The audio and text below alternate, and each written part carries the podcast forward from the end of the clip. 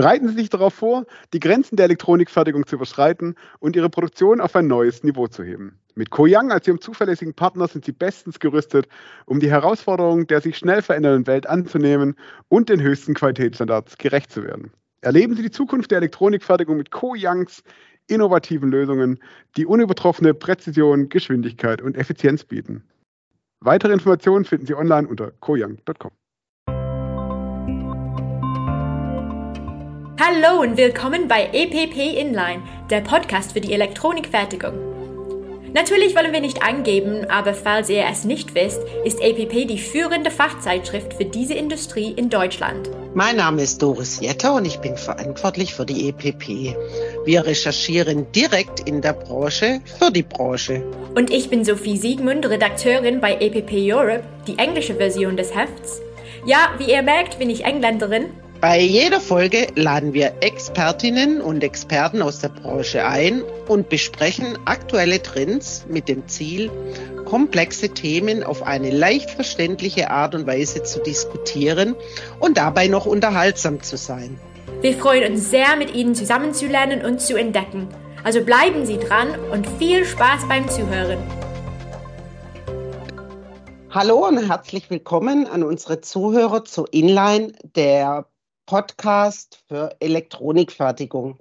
Schön, dass Sie dabei sind. Heute diskutieren wir über das breite und manchmal schwierig definierbare Thema Nachhaltigkeit.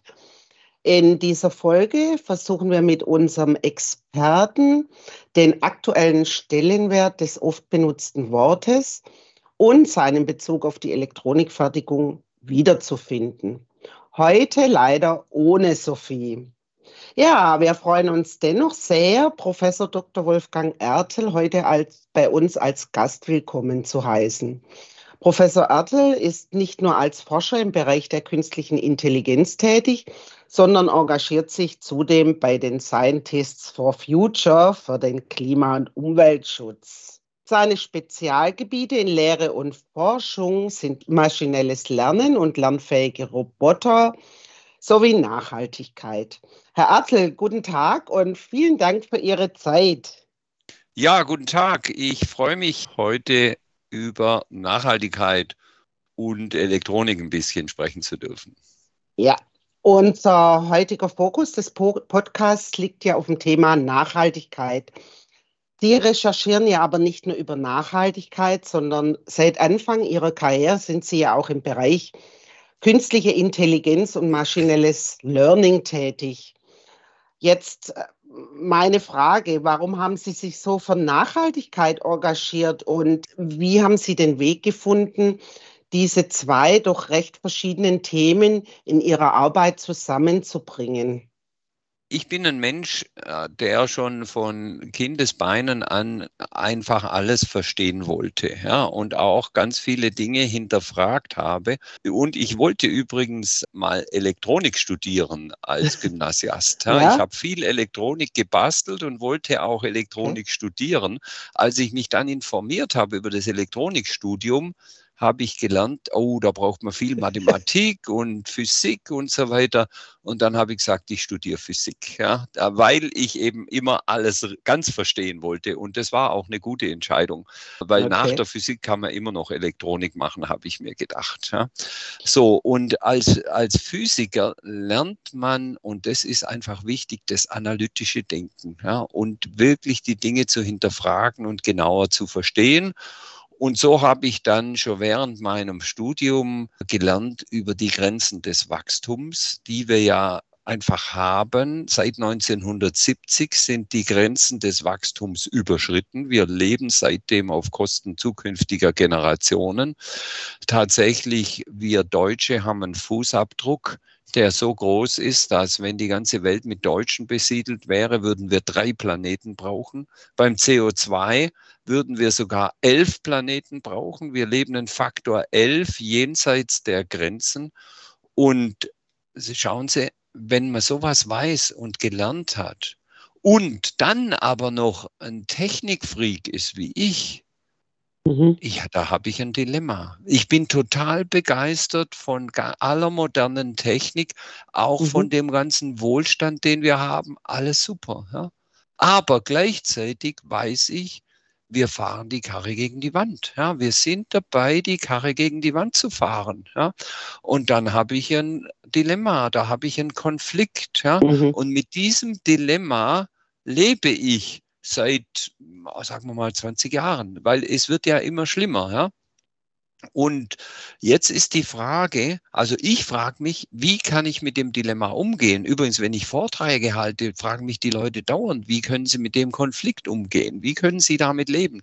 Und mein Versuch, damit zu leben, ist wirklich offen damit umzugehen, diesen mhm. Konflikt wirklich offen auch anzusprechen in meinen Vorträgen. Und das ist übrigens auch der Grund, weshalb ich diesen Podcast heute mache. Ja? Mhm. Das heißt, einerseits haben wir die tolle Technik und ich bin auch fasziniert von der tollen Technik. Und andererseits, und das ist einfach blöd gelaufen, es ist einfach dumm gelaufen, wir müssen das Wachstum beenden. Und, und, und meine eigene Forschungsdisziplin, die KI, ist im Moment einer der größten Wachstumstreiber überhaupt. Ja? Und das ist ja auch interessant, dass das musste ich auch schmerzhaft lernen im Lauf der Jahre und Jahrzehnte, die Technologie ist der primäre Wachstumstreiber. Schauen Sie, vor der Erfindung der Dampfmaschine im Mittelalter gab es nie wirtschaftliches Wachstum. Warum? Weil wir alles von Hand machen mussten. Aber mit der Erfindung der Dampfkraft und später Diesel, Benzin, Elektromotoren mhm. und so weiter, nutzen wir Energie, um uns die Arbeit abzunehmen. Und jetzt übrigens zur KI wieder zurück. Die KI bringt jetzt eine völlig neue Qualität rein. Die nimmt uns nicht nur energieintensive Arbeiten ab, sondern auch höchst anspruchsvolle intellektuelle Arbeiten. Ja.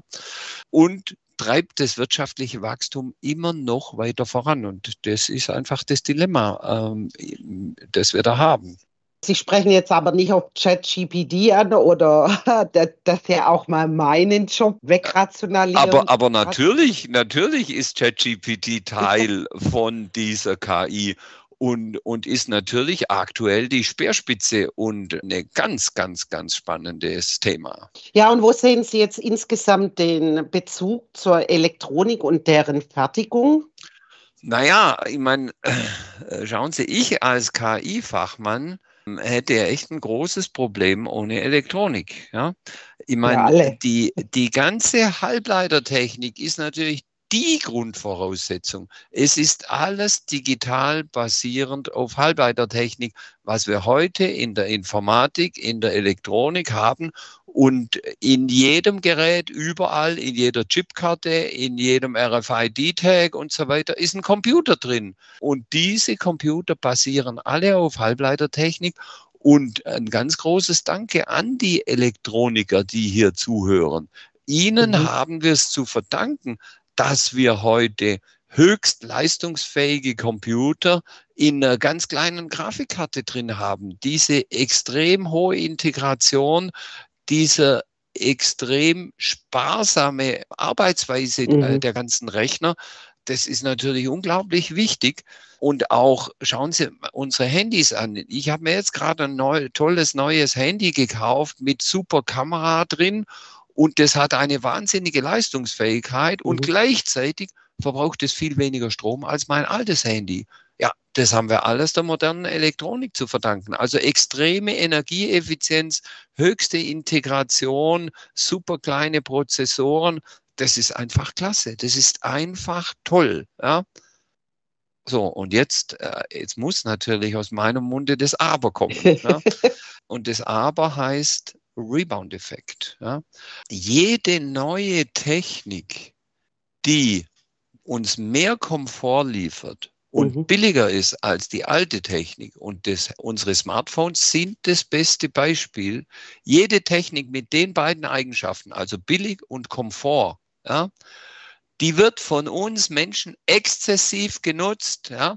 Ich meine, die Handys waren ja eigentlich einmal Telefone, die waren einmal nur zum Telefonieren da. Was wir heute mit diesen Dingern alles anstellen und wie viel Zeit wir mit diesen Dingern verwenden und wie oft wir ein neues Gerät brauchen und so weiter. Das heißt, wir haben zwar jetzt die viel sparsamere Technik drin, die viel bessere Elektronik, aber weil die so gut ist und so billig ist, wird immer mehr Elektronik eingebaut. Die modernen Handys haben, glaube ich, heute vier Prozessoren drin. Und ja, immer mehr Elektronik, immer mhm. mehr genutzt, immer öfter verkauft. Das heißt, am Ende werden nicht Ressourcen eingespart, sondern vielleicht noch viel mehr Ressourcen verbraucht als vorher. Das ist der sogenannte Rebound-Effekt. Und deswegen und, und ich meine, äh, in, in, in der Gesellschaft, in der Politik wird ja immer argumentiert über Energieeffizienz. Ja, Sie alle wissen, welche Parteien wie argumentieren. Aber es heißt immer, ja, wir haben doch Energieeffizienz, alles kein Problem, Klimawandel wird durch Energieeffizienz gelöst. Nein, der Schuss ist nach hinten losgegangen. Wenn wir den gesamten Verbrauch weltweit an äh, oder CO2-Ausstoß zum Beispiel äh, anschauen, der nimmt immer noch zu obwohl alle Techniker dieser Welt alle Geräte immer sparsamer machen. Ja? Und das ist Rebound-Effekt letztlich. Ja? Weil KI wird ja oft als energie- und zeiteffiziente Lösung auch bei der Elektronikfertigung gesehen. Und Sie glauben ja aber, dass die Weiterentwicklung von KI auch ökologische Nachteile eben verursachen könnte. Und daher wollte ich, dass Sie uns ein bisschen mehr über diesen sogenannten Freizeit-Rebound-Effekt erzählen.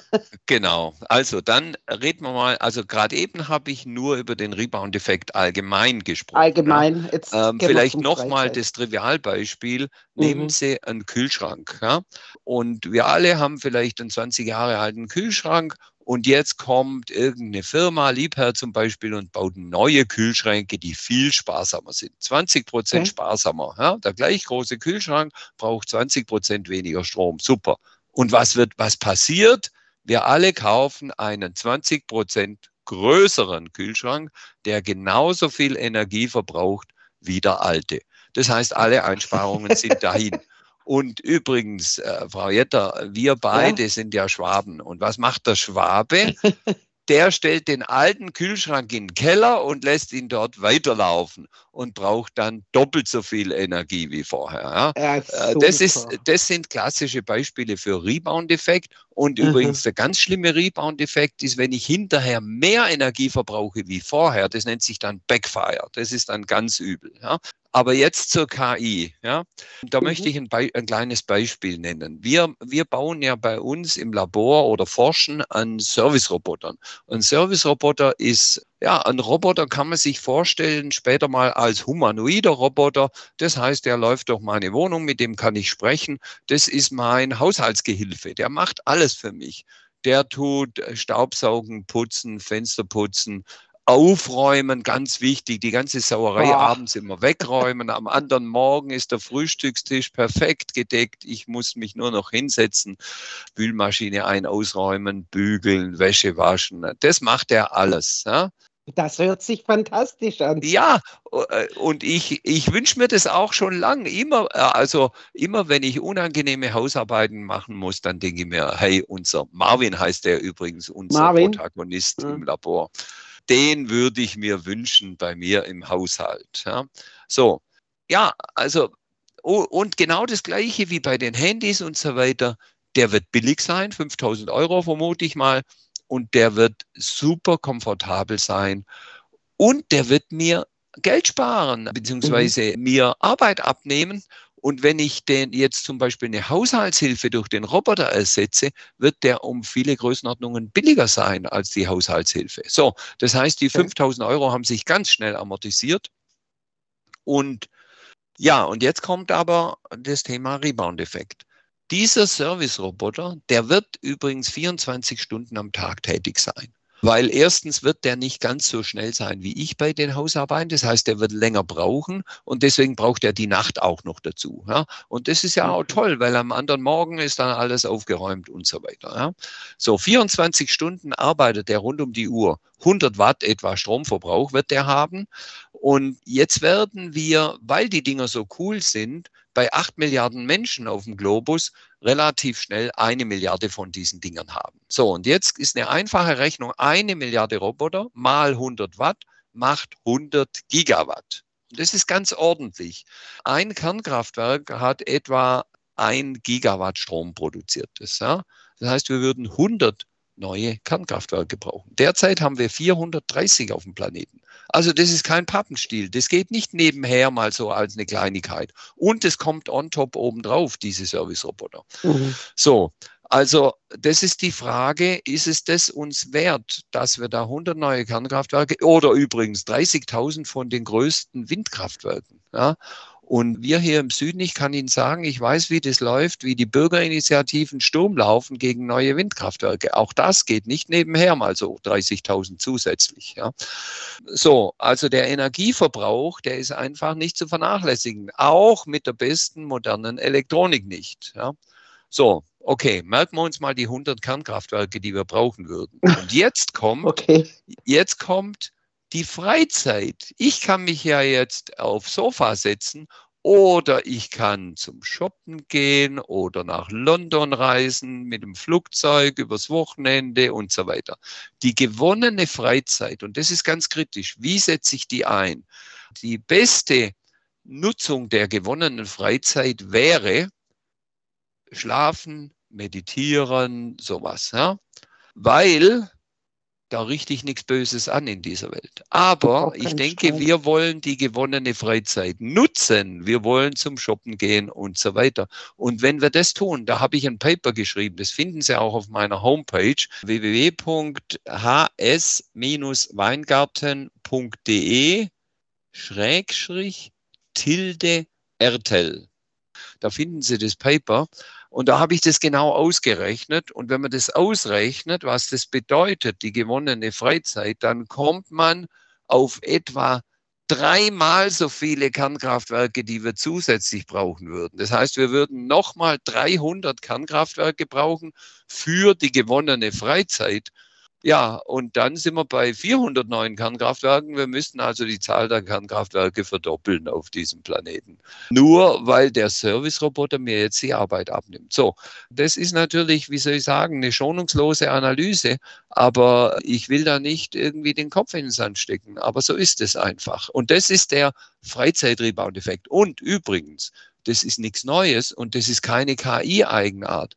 Diesen Freizeit-Rebound-Effekt haben wir seit der Erfindung der Dampfmaschine.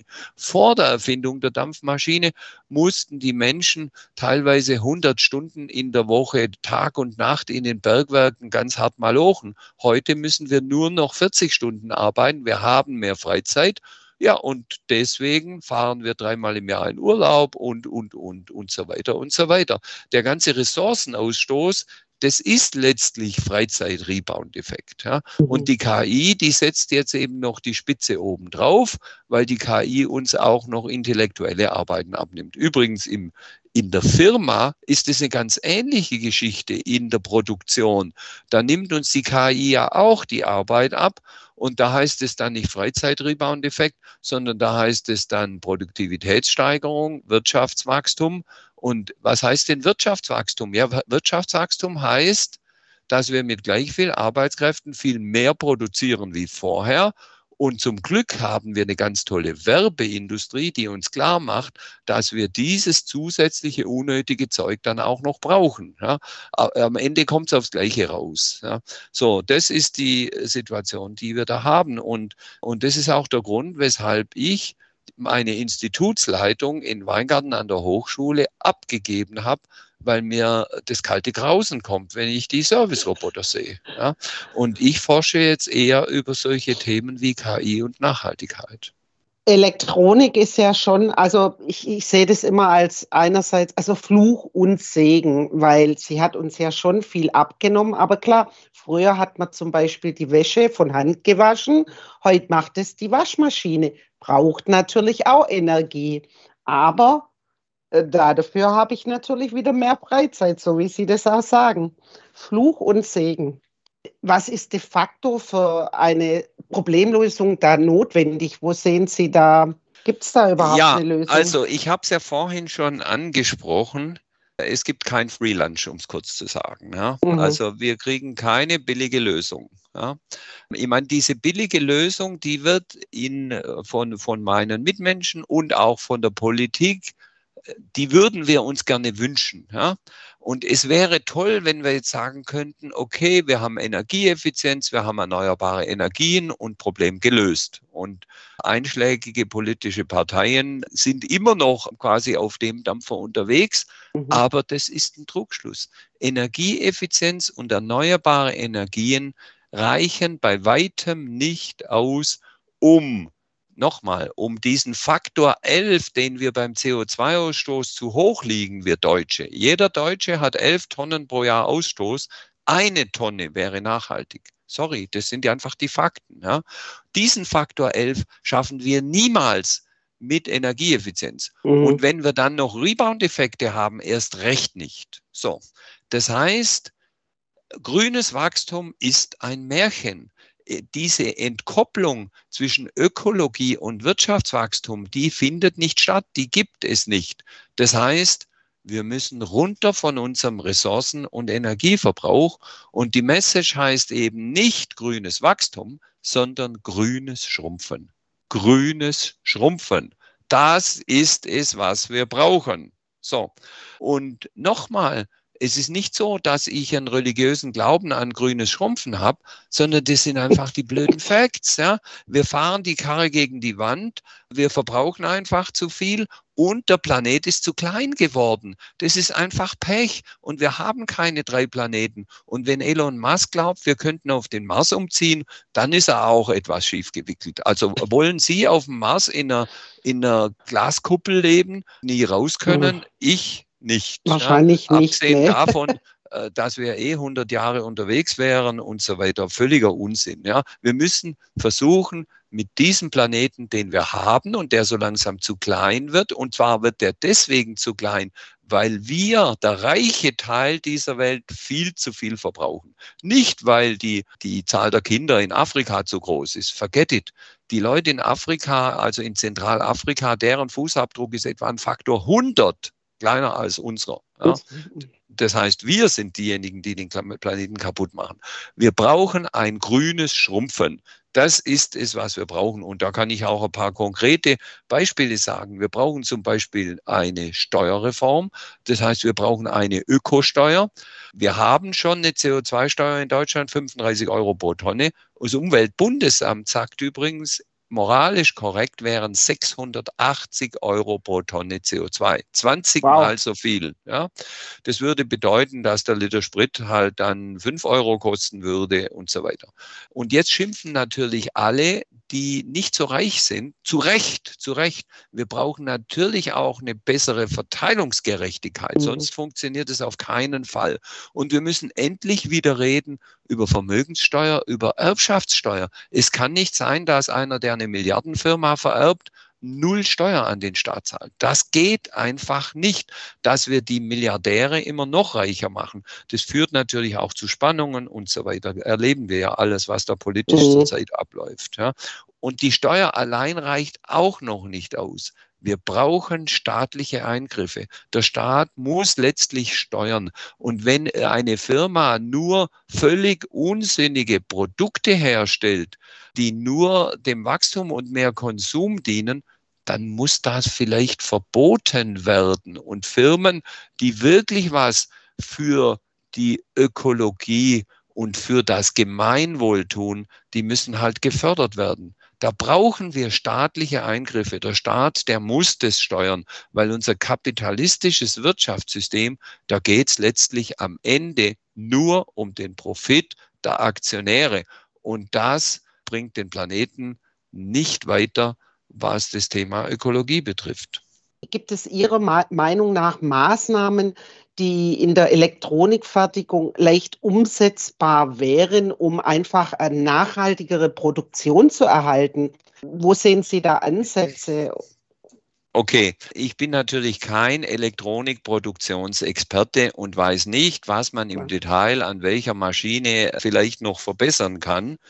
Aber wissen Sie, ich höre auch immer wieder von Firmen, die dann werben, unsere Firma ist klimaneutral unsere Produkte werden klimaneutral hergestellt. Ja?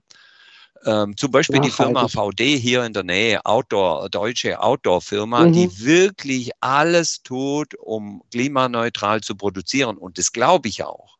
Aber Der Ansatz für mich ist an einer ganz anderen Stelle. Und das ist, denke ich, für die Elektronikfirmen äh, wirklich eine interessante Frage. Und zwar die Frage ist, welche Produkte stellt Ihre Firma her? Und das ist in der Elektronik natürlich ein ganz heißes Thema, weil in der Elektronik kann ich tolle, sinnvolle Sachen herstellen, wie zum Beispiel ein Wechselrichter für die Photovoltaikanlage. Das ist ein fettes Gerät voll mit Leistungselektronik, ganz wichtig für erneuerbare Energien. Aber in der Elektronik kann man zum Beispiel, ich habe es kürzlich gesehen im Aldi-Prospekt, der Aldi verkauft an normale Bürger Nachtsichtgeräte. Wer von uns braucht ein Nachtsichtgerät? Ich meine, das muss man sich doch fragen in einer Zeit, wo wir gerade weit jenseits von nachhaltig unterwegs sind und diese ganzen unsinnigen Gadgets, die da verkauft werden, die dürfen gar nicht hergestellt werden. Und jetzt an alle die, die in einer Elektronikfirma arbeiten, Fragen Sie doch einmal, welche Produkte stellt meine Firma her? Sind die wirklich notwendig für das Überleben der Menschheit oder sind die vielleicht sogar schädlich? Wir wissen ja auch, dass der ganze Wohlstandsmüll, den wir um uns herum haben, dass der uns nicht glücklich macht, sondern dass der uns nur Stress bedeutet. Also das ist für, aus meiner Sicht die wichtigste Frage, weil wenn ich jetzt unnötige Elektronik-Gadgets herstelle, dann mögen die noch so klimaneutral hergestellt werden, wenn die, wenn die insgesamt uns unglücklich machen und äh, den Planeten zerstören und jedes Gerät, das hergestellt wird, verbraucht Ressourcen, da führt kein Weg dran vorbei. Und deswegen mhm. ist die wichtigste Frage, welche Produkte stellen wir her? Jetzt werden Sie sagen, ja, aber ich bin ja nur Mitarbeiter in meiner Firma, ich bin ja nicht der Chef, der das entscheidet. Sie glauben nicht, welche Macht Sie als Mitarbeiter in der Firma haben. Es gibt übrigens Gewerkschaften und das ist toll. Und wir sehen, wenn es Streiks gibt, welche Macht die Gewerkschaften haben. Bis jetzt tun die Gewerkschaften hauptsächlich, wenn es um den Arbeitslohn geht, kämpfen. Aber ich habe zum Beispiel so eine Vision, bloß als Beispiel, wie wäre es, wenn alle VW-Mitarbeiter, und das sind ja viele, und die haben Macht, wenn die mal nicht mehr arbeiten würden und äh, zu ihrer Unternehmensführung gehen würden und sagen, so, wir kommen wieder zum Arbeiten, wenn die Firma sofort aufhört, fossile Autos herzustellen und nur noch Elektroautos produziert. So, und vorher kommen wir nicht mehr zum Arbeiten. Was meinen Sie, wie schnell die Produktion umgestellt würde? Ja? Also das heißt, die Arbeiter haben Macht, wenn sie nur wollen. Natürlich ist bisher das Bewusstsein noch gar nicht da. Die meisten Leute interessiert es nicht. Aber äh, Veränderungen in einer demokratischen Gesellschaft kommen nur von unten. Das heißt, wir Arbeiter müssen und reden Sie mit Ihrem Chef, reden Sie mit Ihrem Chef über diese Dinge, bringen Sie das ins Gespräch. Nur so kriegen wir Veränderungen zustande. So, aber vielleicht nochmal, Sie hatten ja gefragt, was kann die Elektronikfertigung tun? Ich meine, da gibt es ganz viele Details. Bei, äh, bei mir an der Hochschule wurde jahrzehntelang Heizenergie verschwendet in den Weihnachtsferien liefen die Heizungen weiter. Das, mhm. das, passiert hoffentlich in einer äh, privatwirtschaftlichen Firma nicht, weil da wird ja vielleicht auch Energie gespart. Aber wer weiß, haben Sie zum Beispiel in Ihren Produktionshallen auf dem Dach Photovoltaik drauf. Und das sind teilweise riesige Dächer. Und ich finde, es darf heute kein großes Dach mehr geben ohne Photovoltaik drauf. Reden Sie mit Ihrem Chef und sagen Sie dem Chef übrigens, dass, dass das die beste Kapitalanlage ist, die man sich denken kann. Ich habe mit meiner PV, kleine PV auf meinem Dach eine Rendite von neun Prozent pro Jahr. Welche sichere Geldanlage bringt Ihnen heute neun Prozent Rendite? Und auch die Firmenchefs, die können rechnen und die haben sich das bisher vielleicht noch nie Gedanken gemacht. Nur als kleines Beispiel. Und das andere Thema heißt eben Energiesparen. Und da kann jeder einzelne Mitarbeiter dazu beitragen, dass Energie gespart wird, wenn man nur die entsprechenden Fragen stellt und drüber nachdenkt. Was wird in, in Bezug eben auf diese Nachhaltigkeit, was wird da für die Unternehmen in der Zukunft erwartet und Wäre das zum Beispiel nicht gut für jedes Produkt, die Umweltauswirkungen von einem jeden Produktionsschritt dem Kunden auch zur Verfügung zu stellen? Interessieren die sich da überhaupt dafür? Ich glaube, das schadet nichts. Das schadet nichts, wenn der Kunde Bescheid weiß über die Ökobilanz des Aha. Produktes. Und das haben wir heute ja auch schon oft an vielen Stellen. Viele Firmen, die ökologisch produzieren, die tolle Produkte herstellen, werben auch damit. Aber mhm. der primäre Faktor ist einfach das Geld. Ja? Und es ist heute einfach so, dass die Firmen, die wirklich ökologisch produzieren, und die gibt es natürlich, ja. Aber es gibt auch die Firmen, die es nicht tun, ja. Aber die Firmen, die wirklich ökologisch produzieren, die haben gewaltige Wettbewerbsnachteile, weil die Produkte sind einfach teurer dann. Das genau. ist ja klar. Ja? Die Produkte sind viel teurer und diese Wettbewerbsnachteile, das ist fatal. Das ist fatal, weil am Ende in diesem äh, kapitalistischen Wettbewerbssystem gewinnt halt derjenige, der billiger produziert. So. Das heißt, Sie merken, wir haben da ein Systemproblem. Wir haben ein Systemproblem und äh, wir müssen den Kapitalismus, so wie wir ihn derzeit haben, beenden. Ja? Übrigens kleiner Literaturhinweis von Ulrike Herrmann gibt es zurzeit einen Bestseller, Spiegel-Bestseller. Das Buch heißt Das Ende des Kapitalismus. Und sie schreibt in ihrem Buch, völlig zu Recht, dieser Kapitalismus, der nur Wachstum produziert, der wird zugrunde gehen. Und, und zwar wird der chaotisch zugrunde gehen, in übelsten Verwerfungen. Das wird am Ende zu Kriegen führen, weil der Klimawandel riesige Flüchtlingswellen produziert. Das mhm. wird zu Kriegen führen und der Kapitalismus wird äußerst schlimm zusammenbrechen. Das wird gar kein Spaß sein für unsere Kinder und Enkel. Und Ulrike Herrmann sagt, lasst uns doch diesen Kapitalismus geordnet beenden, ja, sodass das nicht zu einem üblen, chaotischen Zusammenbruch führen wird. So, mhm. und jetzt aber nochmal zurück zu den Firmen. Sie als Elektronikfirma, die Sie vielleicht oder hoffentlich zu den ökologisch vorbildlichen Firmen zählen, haben aber den großen Wettbewerbsnachteil. Das heißt, Sie müssen jetzt nach Berlin gehen und nach Brüssel und lobbyieren, und zwar lobbyieren für neue Gesetze, die alle Umweltschäden hart bestrafen, weil dann haben Sie als ökologisch arbeitende Firma diese Wettbewerbsnachteile nicht mehr. Und es gibt erste Bestrebungen, BASF und andere Firmen, Bosch, glaube ich, und noch weitere haben sich zusammengetan zu so einer Öko-Lobby-Vereinigung, sorry, mhm. ich habe den Namen vergessen, und versuchen, die Politiker zu drängen, noch viel mehr ökologischen Umbau, also diese Nachhaltigkeitstransformation noch viel schneller voranzubringen, damit eben die, die für das Gemeinwohl was tun, endlich Vorteile haben und nicht mehr die großen Nachteile. Das ist das Wichtige. Das muss tatsächlich passieren. Sehen Sie irgendwie eine Lösung, um unsere Nachhaltigkeitsziele zu erreichen? Wir haben sie jetzt schon weit verfehlt. Kann man da noch was aufholen? Kann man da noch was gut machen?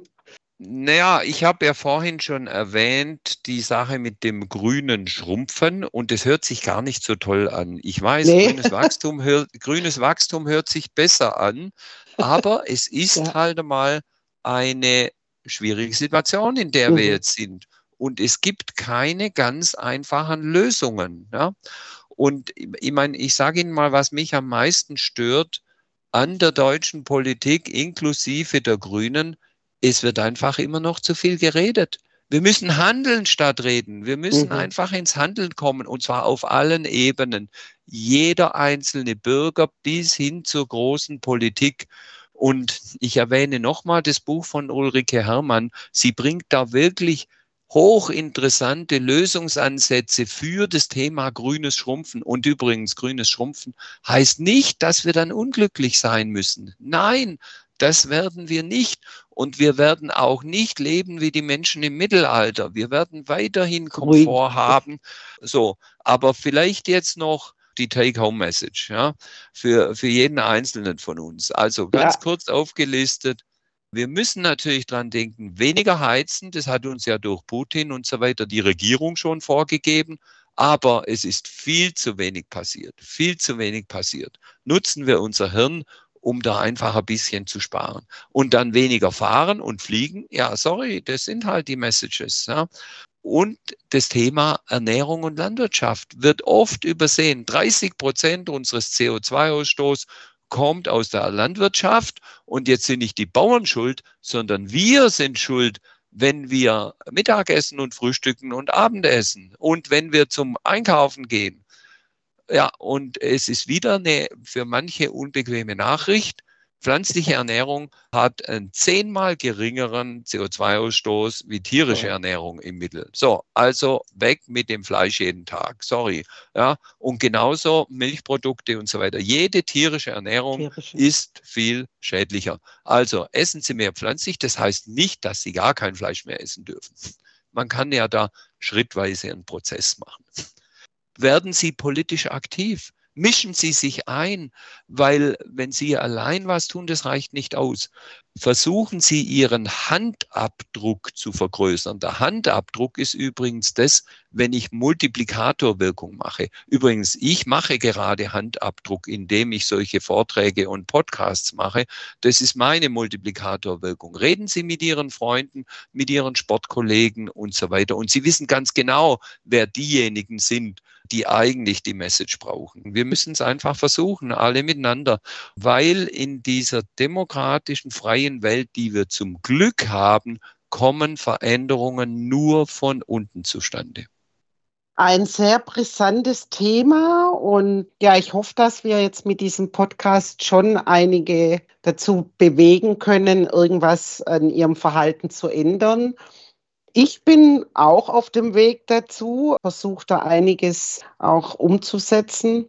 Ja, und ich sage jetzt nochmal herzliches Dankeschön und verfolge auch Ihre Veröffentlichungen, die ich sehr spannend finde. Vielen Dank, Herr Ertl. Ja, sehr gerne. Hat mir Spaß gemacht. Vielen Dank, dass ihr diese Folge zugehört habt. Wenn Inline euch gefällt, sag's bitte weiter und abonnieren auf Spotify, Apple Podcasts oder wo auch immer ihr Podcasts hört. Bis zum nächsten Mal.